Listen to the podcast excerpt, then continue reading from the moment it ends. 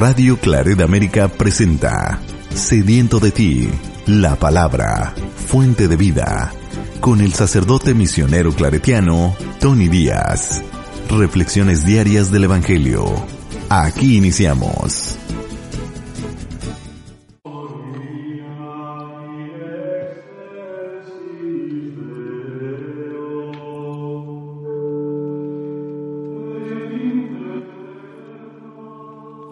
Bienvenidos hermanos a nuestras reflexiones bíblicas de las lecturas del día. Hoy es miércoles de la quinta semana de Pascua, miércoles de la quinta semana de Pascua. La primera lectura de hoy viene de los Hechos de los Apóstoles, capítulo 15, versículos 1 al 6.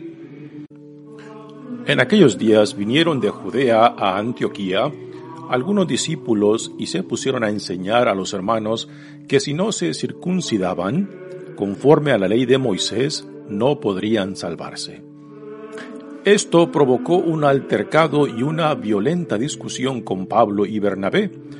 Al fin se decidió que Pablo, Bernabé y algunos más fueran a Jerusalén para tratar el asunto con los apóstoles y los presbíteros. La comunidad cristiana los, los proveyó para el viaje y ellos atravesaron Fenicia y Samaria, contando a los hermanos cómo se convertían los paganos, y los llenaban de gozo con esta noticia. Al llegar a Jerusalén fueron recibidos por la comunidad cristiana, los apóstoles y los presbíteros, y ellos refirieron todo cuanto Dios había hecho por su medio. Pero algunos de los fariseos convertidos intervinieron diciendo, hay que circuncidar a los paganos y exigirles que cumplan la ley de Moisés. Entonces se reunieron los apóstoles y los presbíteros para examinar el asunto. Palabra de Dios. El salmo responsorial es el salmo 121 y el responsorio es Vayamos con alegría al encuentro del Señor. Aleluya. Vayamos con alegría al encuentro del Señor. Aleluya. Qué alegría sentí cuando me dijeron, vayamos a la casa del Señor. Y hoy estamos aquí, Jerusalén, jubilosos delante de tus puertas. A ti, Jerusalén, suben las tribus, las tribus del Señor según lo que a Israel se le ha ordenado, para alabar el nombre del Señor. Por el amor que tengo a mis hermanos, voy a decir, la paz esté contigo. Y por la casa del Señor mi Dios, pediré para ti todos los bienes. Vayamos con alegría al encuentro del Señor. Aleluya. El evangelio, de hoy viene de Juan capítulo 15 versículos 1 al 8. En aquel tiempo Jesús dijo a sus discípulos, Yo soy la verdadera vid y mi Padre es el viñador. Al sarmiento que no da fruto en mí, Él lo arranca, y al que da fruto, lo poda para que dé más fruto. Ustedes ya están purificados por las palabras que les he dicho. Permanezcan en mí y yo en ustedes. Como el sarmiento no puede dar fruto por sí mismo si no permanece en la vid, así tampoco ustedes si no permanecen en mí. Yo soy la vid, ustedes los sarmientos. El que permanece en mí y yo en él, ese da fruto abundante porque sin mí nada pueden hacer. Al que no permanece en mí se le echa fuera, como el sarmiento, y se seca. Luego lo recogen, lo arrojan al fuego y arde.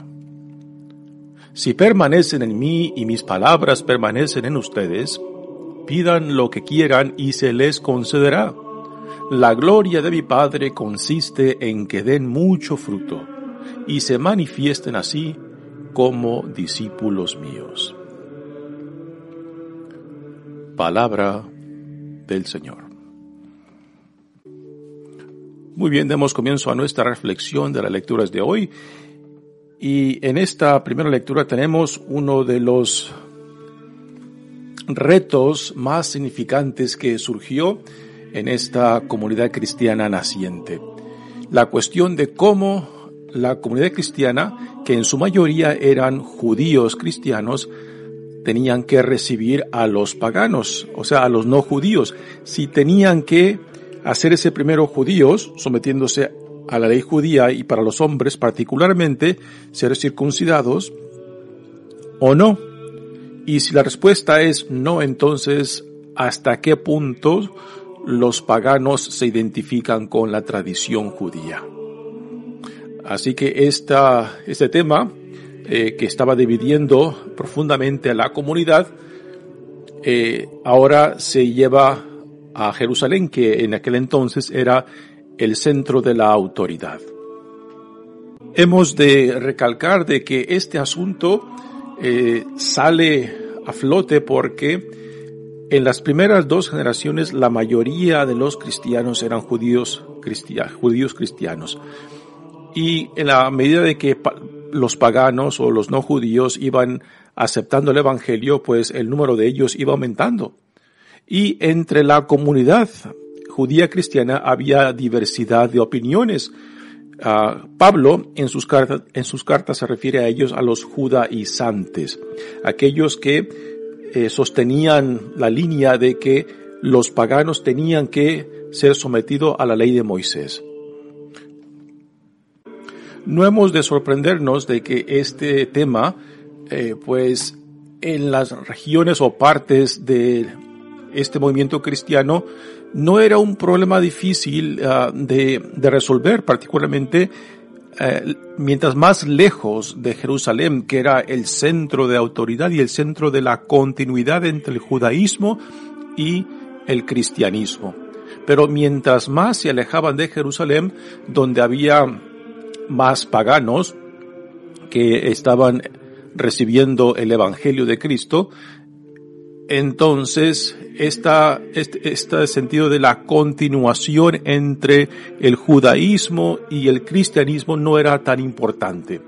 Y tampoco no es ningún accidente de que son los judíos cristianos que nacieron y crecieron en un ambiente griego. Por ejemplo, Pablo, que nació y creció en Tarso, en un ambiente pues muy lejos de Jerusalén, del centro de la tradición judía, ¿no? Y para Pablo, pues eh, el tema de, recibir a paganos sin tener que someterlos a la tradición judía no era de importancia, puesto que la circuncisión, particularmente para los hombres, no es un tema central para la salvación.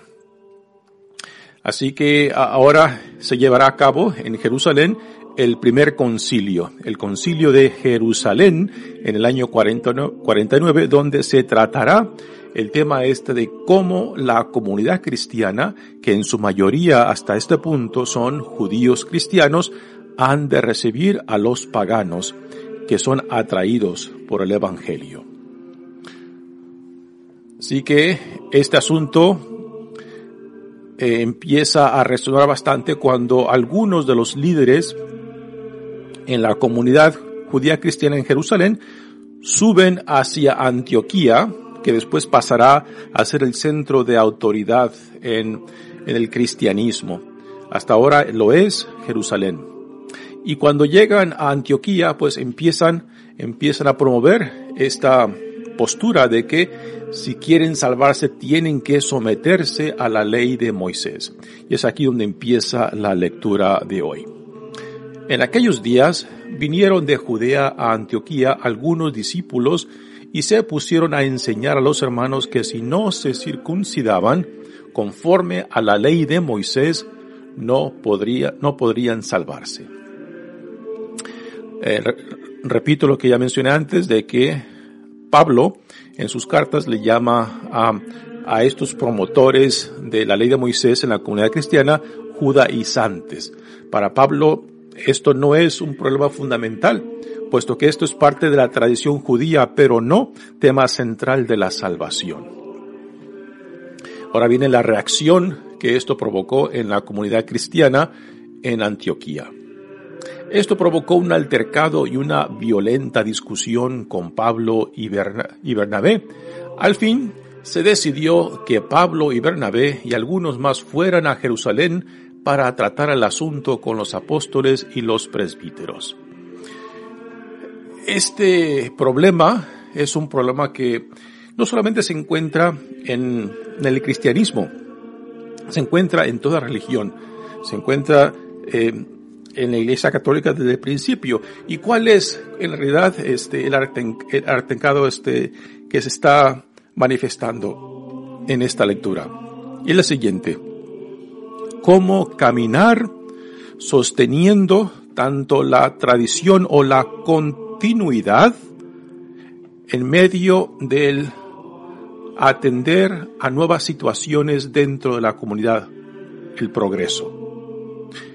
Y aquí tenemos dos polos, el polo, digamos, tradicional y el polo progresista. Y a veces dentro de toda institución, algunos tienden a inclinarse más sobre uno y sobre, o sobre el otro. Y esto a veces crea pues tensiones y divisiones que pueden crear grietas tan profundas que a veces son irreconciliables.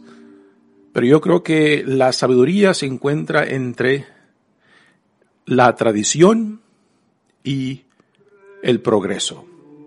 Por tradición me refiero a cómo continuar partiendo de las raíces, manteniendo el sentido de identidad, de dónde viene este movimiento, eh, por ejemplo, viene del judaísmo, nació en el judaísmo, judaísmo, puesto que Jesús es un buen judío, y cómo es, hemos de mantener estas raíces judías en la tradición, también conectadas a la ley, mientras respondemos a situaciones nuevas, en este caso, de cómo recibir a no judíos, a paganos, en la comunidad cristiana, que hasta este punto en su mayoría son judíos cristianos. Así que esta comunidad naciente ahora está experimentando una nueva situación que hasta ahora, eh, aún en la comunidad judía, pues no era, no era algo eh, eh, grande que resolver, puesto que no había muchos paganos que estuvieran empujando las puertas para entrar al judaísmo, ¿no? Pero ahora el número de, cristianos paganos, eh, pues está aumentando tal punto que prácticamente se está poniendo por encima del número de los judíos cristianos. Y por eso el asunto este empieza a resonar mucho más. Si el número de los, de los paganos que eran atraídos a la comunidad cristiana fuera pequeño, eh, no fuera un problema grande, ¿no? Lo hubieran dejado quizás en el trasfondo, pero como el número de paganos siendo atraídos a la, a la, comunidad cristiana va aumentando cada vez más, mientras más se alejan del centro del cristianismo de aquel entonces, Jerusalén, pues más contacto están teniendo con los paganos, con los no judíos. Y por la gracia de Dios y por el Espíritu Santo, pues son atraídos a Cristo, a la comunidad cristiana. Y esto eh, genera esta, este, este eh, reto de cómo recibirlos. Así que tenemos estos dos campos dentro de la comunidad cristiana, el, el campo, digamos, tradicionalistas y el campo progresistas eh, digamos que Pablo y Bernabé encajan en el lado progresista y que un, un Pedro y otros de del liderazgo de la comunidad cristiana en Jerusalén encajan más dentro del lado tradicionalista, ¿no? Ahora yo creo que en ciertos, en diferentes momentos de la historia de la iglesia, uh, a veces es el tradicionalismo que más ha, resaltado o, más ha influenciado y en otros momentos la iglesia también ha tenido, tenido necesidad de responder a las situaciones nuevas que la iglesia enfrenta en el mundo uh, con un sentido más progresista, ¿no? y cómo mantener estos dos polos en tensión, o sea, sin rechazar uno ni el otro, manteniendo la tradición y a la misma vez reconociendo que nuevas situaciones en el mundo nos forza a responder, no simplemente con forzar a los nuevos creyentes en el molde tradicionalista judío, sino que la nueva situación requiere una nueva respuesta. Y es esto lo que se va a tratar en este primer concilio en Jerusalén el año 49. Y es ahí a donde Bernabé y Pablo fueron enviados con otros para que representaran la postura de los cristianos en Antioquía, que en su mayoría no son judíos cristianos sino paganos. Ahora, la forma en que Pablo y Bernabé se acercan a Jerusalén es muy interesante.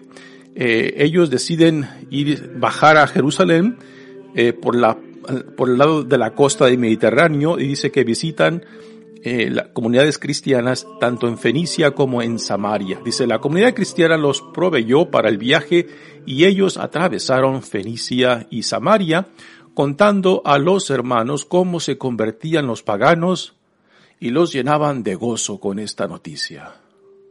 Eh, ¿Por qué Pablo y Bernabé hicieron esto? Algunos comentaristas ah, opinan de que Pablo y Bernabé ah, hicieron esto visitando a otras comunidades en el camino hacia Jerusalén para encontrar apoyo a la postura de ellos compartiéndoles el número de paganos que se estaban convirtiendo, ¿no? Y la gran necesidad de no someterlos necesariamente a la tradición de la ley mosaica, porque particularmente con la circuncisión de los hombres, no es algo fundamental para la salvación, sino que es algo más conectado con la tradición judía. Pero no es parte central de la salvación, es parte central de la identidad judía, pero no parte central de la salvación. Dice, al llegar a Jerusalén fueron recibidos por la comunidad cristiana, los apóstoles y los presbíteros, y ellos refirieron todo cuanto Dios había hecho por su medio. Pero algunos de los fariseos convertidos intervinieron diciendo, hay que circuncidar a los paganos y exigirles que cumplan la ley de Moisés. Nótese de que aquí los que están empujando esta línea más tradicional son fariseos que se convirtieron al cristianismo. Pero también recordamos de que Pablo, Pablo es un fariseo con raíces profundas en el judaísmo. Él, sabemos que él, al principio del cristianismo, él persiguió a la comunidad cristiana con un celo impresionante, ¿no? Así que no podemos, no podemos perder de vista también eh, lo radical y también lo apasionado que un Pablo fue en defender la tradición judía ante esta comunidad cristiana, que eran vistos como blasfemos, uh, como rebeldes, como que estaban rechazando la, la tradición judía cuando, antes de que Pablo se convirtiera. Y ahora tenemos a este mismo Pablo que está defendiendo la postura de que no hay necesidad de someter a los, a los hombres paganos a ser circuncidados y también someterlos a la ley mosaica, porque el someterse a la circuncisión implica que ahora, ahora ya están bajo la ley mosaica y que toda la tradición de la ley mosaica se les tiene que aplicar como se les aplica a todos los judíos cristianos. Un punto que hemos de recordarnos en, este tema de, de cómo recibir a nuevos miembros de la comunidad que, que sean diferentes a los presentes es cómo hemos de mantener la identidad y la continuidad de la tradición de fe y de los principios religiosos mientras respondemos a nuevos retos, a nuevas situaciones que la experiencia que el mundo nos presenta, ¿no? y es un caminar muy delicado entre, entre la continuidad y el progreso. Y a veces este caminar, a este equilibrio, a veces no es fácil. Ah, pero yo creo que irse solamente a un extremo en contra del otro, pues a la larga no resuelve porque por más que queramos mantener la continuidad o el tradicionalismo, no podemos negar las nuevas situaciones que la vida nos presenta. Y tampoco simplemente podemos irnos al otro extremo de mantener simplemente un progresismo a cuestas de la tradición, o sea, y tirar y rechazar uh, toda la tradición y los principios de la identidad simplemente para responder a una nueva situación, ¿no? Así que el caminar entre estos dos polos siempre ha sido em, un, un, reto muy delicado para la iglesia. Ah, respondiendo a las nuevas situaciones que la vida, el mundo nos presenta, eh, sin perder la identidad, sin perder la conexión a las raíces que nos hace quien somos. Y este será el reto de este primer concilio en Jerusalén en el año 49. Muy bien, pasemos ahora al Evangelio de hoy que viene de Juan capítulo 15.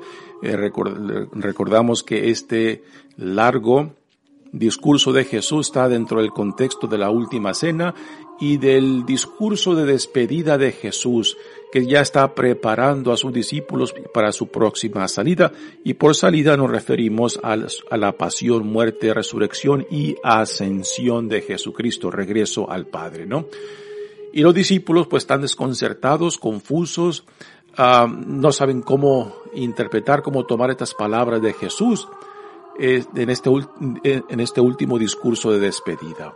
Y Jesús les da unas últimas enseñanzas. Y en este capítulo 15, al principio de este capítulo, ahora Jesús va a enfatizar en un punto muy interesante. Hasta ahora ha recalcado en diferentes formas y, repetidamente ha, regresado al mismo tema de la unidad que hay entre el Hijo y el Padre. Y que recibir al Hijo es recibir al Padre, ver al Hijo es ver al Padre y a quien ama al Hijo, el Padre lo amará, ¿no? Ahora, en este capítulo 15, Jesús va a introducir un tema similar en cuestión de unidad, pero ahora ya no tanto entre el Hijo y el Padre, sino entre el discípulo y Jesús. Y así como hizo mucho hincapié de su identidad unida íntimamente a la del Padre, pues igualmente a los discípulos para que sean fructíferos, para que produzcan frutos del reino, tienen que estar íntimamente unidos a Él. Y este será el tema central de este Evangelio de hoy. Dice, en aquel tiempo Jesús dijo a sus discípulos, Yo soy la verdadera vid y mi Padre es el villador. Aquí tenemos eh, otro de los yo soy declaraciones. Juan tiene siete declaraciones de este tipo en la cual Jesús utiliza esta frase de autoidentificación que ya los he mencionado varias veces que nos remonta a ese encuentro de Moisés con Dios en el monte de Joreb, donde Dios se autoidentifica a Moisés con estas palabras de yo soy. Y Jesús al utilizarlas para él mismo como autoidentificación, pues nos está diciendo de que su identidad es divina y de que en él, en él está la manifestación de aquel que lo ha enviado, Dios Padre, ¿no? Así que cuando Jesús utiliza esta expresión de yo soy y después nos presenta otra imagen eh, de esta autoidentificación como la verdadera vid, nos está aquí dando una expresión de su divinidad utilizando una imagen em, de la cual las personas de aquellos tiempos fácilmente podrían identificar y entender, puesto que eh, un viñedo era algo que la gente de aquel tiempo fácilmente podían reconocer y también saber el cuidado y el mantenimiento de una viña. Dios Padre es el viñador, Jesús es la vid, o sea, el tronco, y los discípulos y todos aquellos que son atraídos por Dios a ser parte del, de, Jesús, parte del reino que Dios en Jesucristo ha inaugurado, son los, los sarmientos. Y en los sarmientos es donde se produce el fruto. Así que Jesús, auto-identificándose con la parte divina, nos da esta imagen de la vid. Yo soy la verdadera vid y mi padre es el viñador. Al sarmiento que no da fruto en mí, él lo arranca. Al que da fruto lo poda para que dé más fruto. Así que los sarmientos son los discípulos, son todos aquellos identificados con Jesús. Y que se tiene que mantener esta unidad, esta intimidad a la vid que es Jesús. Y el Padre el Padre arrancará a todo sarmiento que no produzca frutos del reino.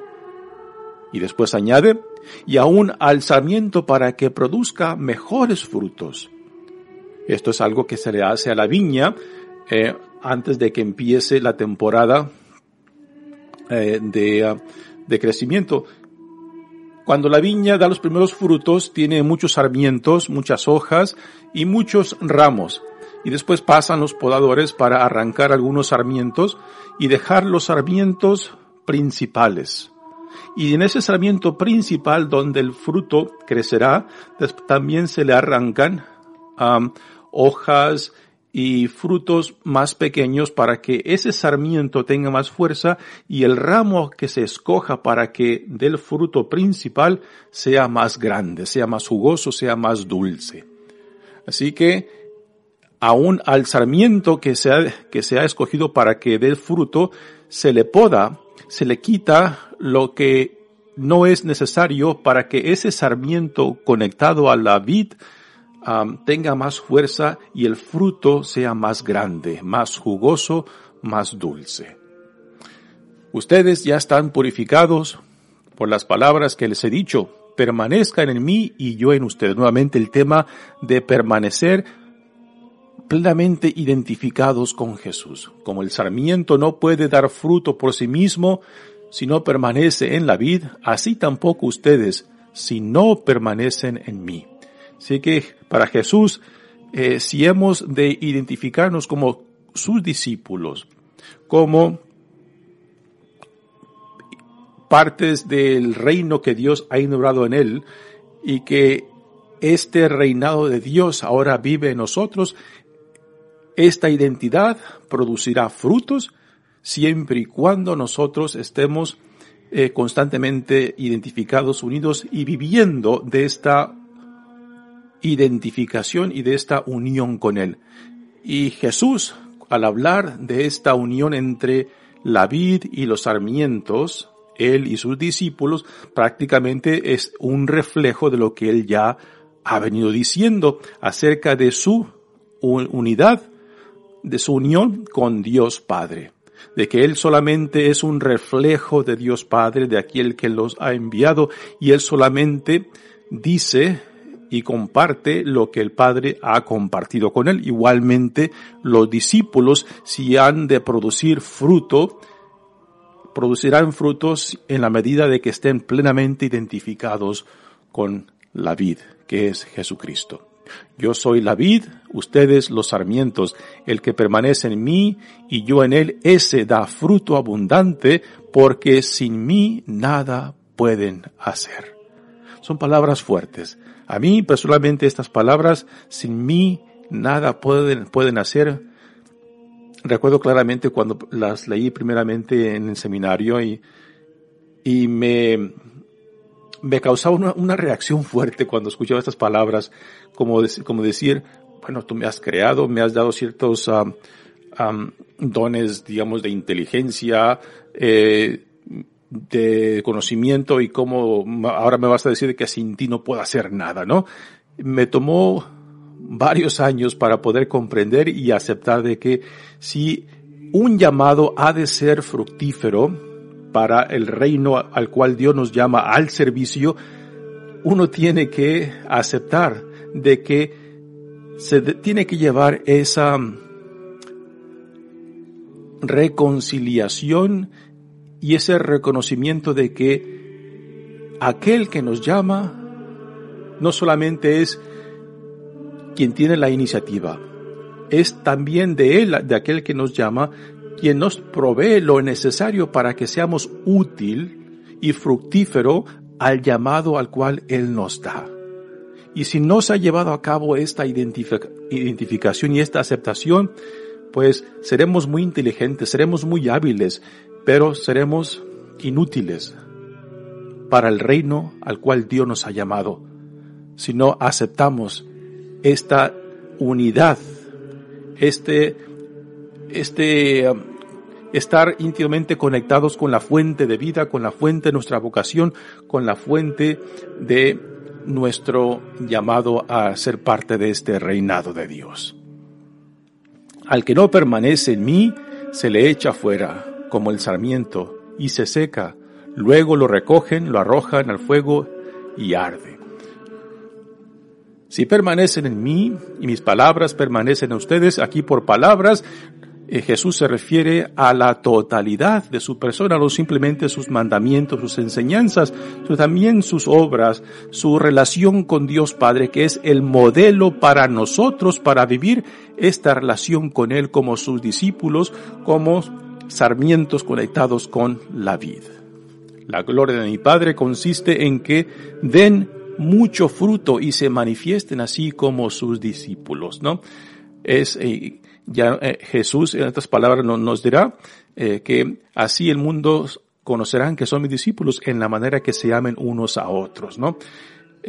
cómo dar testimonio de Jesús es manifestando, reflejando a Jesús mismo en nuestra forma de ser, en nuestras relaciones, en los valores que, que cultivamos, a lo que le damos importancia, recursos y tiempo, ahí se manifiesta quiénes somos, a quién representamos, quién nos ha enviado, de quién somos sus embajadores.